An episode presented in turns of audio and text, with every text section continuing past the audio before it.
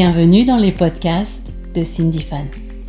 Un podcast pour évoluer ensemble en conscience. Hello à tous et bienvenue dans ce podcast spécial Réponse à vos questions. Ravi de vous retrouver de nouveau ici, chers amis. Ça y est, comme promis, suite euh, au sondage que j'ai posté sur ma chaîne YouTube, vous avez été très nombreux, un grand merci, à poser vos questions. Voilà, du coup, euh, je pense que je vais pas sortir juste un podcast, mais une série de podcasts pour répondre à un maximum de questions qui, je l'espère, vous permettront euh, d'évoluer en conscience et puis aussi de changer votre angle de vue afin de retrouver beaucoup plus d'harmonie, de sérénité de paix en vos cœurs. Allez, c'est parti, sans plus attendre, première question. Dans le couple, comment faire pour vivre en harmonie lorsque l'un des deux n'entreprend pas un chemin d'éveil et de conscience et ne veut rien entendre? Comme si l'un était un extraterrestre et l'autre un terrien. Dialogue difficile, l'un ou l'autre se sent incompris. Question très intéressante.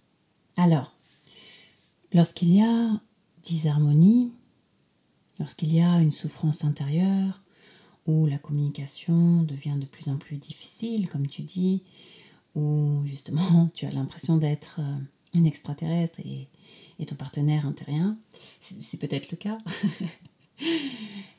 c'est important de réaliser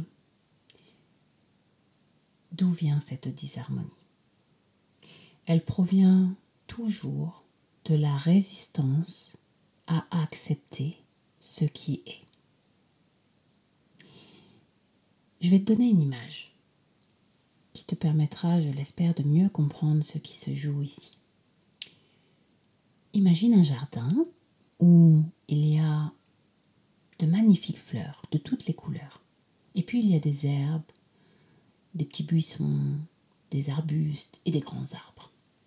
Bon, imaginons que toi, tu sois un arbre. Et puis, tu te mets en couple avec une fleur. En pensant au début que ce soit un arbre. Qu'est-ce qui va se passer? Eh bien, avec toutes les projections qui viennent du mental, qui viennent de l'ego, qui viennent donc du personnage, hein, c'est pas ce que nous sommes, je le répète, eh bien, il va toujours amener plein de croyances erronées, des croyances sociétales. Tu vois, les croyances du couple idéal. D'ailleurs, je pense qu'à ce sujet, les films hollywoodiens ou euh, les dessins animés Barbie et Ken ne nous ont pas aidés, les amis.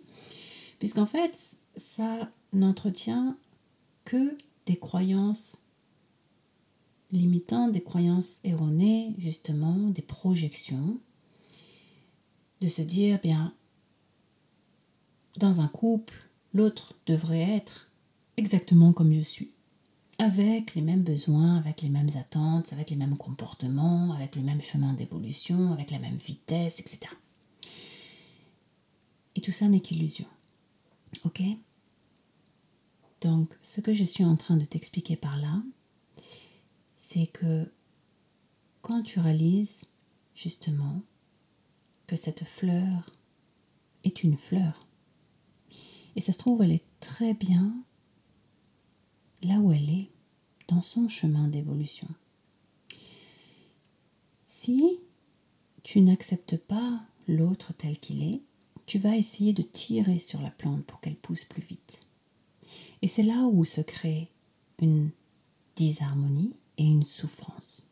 Donc, dans cette situation, pour répondre à ta question, comment retrouver l'harmonie au sein de ton couple Eh bien tout simplement en aimant avec un grand A. Aimer, qu'est-ce que c'est? L'amour, le vrai, c'est d'accepter l'autre tel qu'il est, sans essayer de le changer. Et lorsque tu entreprends ce chemin d'acceptation, de la nature de ton partenaire et de son chemin d'évolution, même si tu crois qu'il n'évolue pas. Tout le monde évolue sur cette planète. tous à un rythme différent. Et si tu acceptes son chemin, alors tu retrouveras l'harmonie, la paix au sein de ton couple.